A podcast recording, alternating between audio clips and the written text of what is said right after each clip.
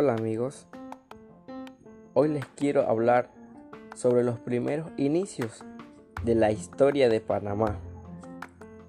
Empecemos. El istmo de Panamá fue visitado por primera vez por los conquistadores españoles durante la expedición del escribano de Triana, Rodrigo de Bastidas, en el 1501. Bastidas navegó las costas caribeñas de la actual provincia de Colón y las islas archipiélago de la comarca de San Blas. Debido a la mala condición de sus barcos, Bastidas suspendió su expedición y regresó a España.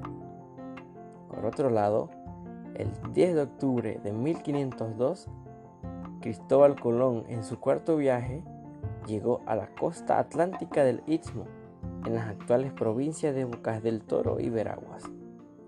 El 2 de noviembre llegó a la preciosa bahía en la actual provincia de Colón, a la que bautizó con el nombre de Portobelo o Puerto Bello.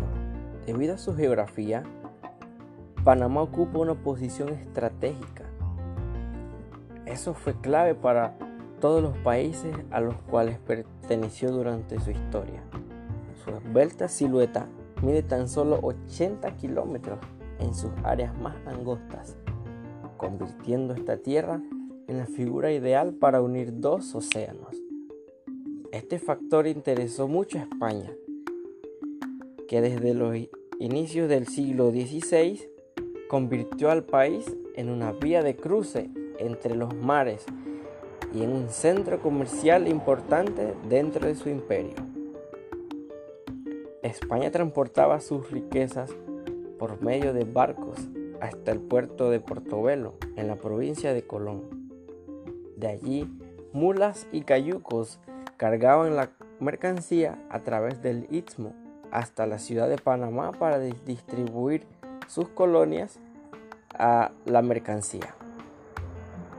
Esta concentración de riquezas atrajo a piratas y corsarios ingleses como lo fue Francis, Drake, que asoló Portobelo en 1596, y Henry Morgan, que incendió y saqueó la primera ciudad de Panamá en el 1671.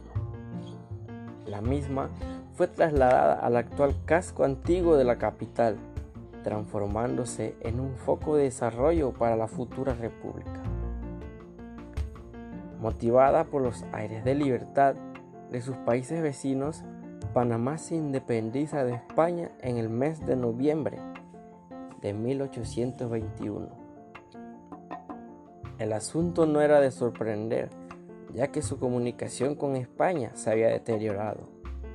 Sin embargo, el proceso de independencia fue pacífico tanto así que el mismo Simón Bolívar la conmemoró.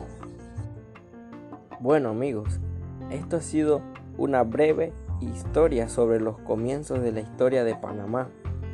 Espero que les haya gustado. Hasta pronto.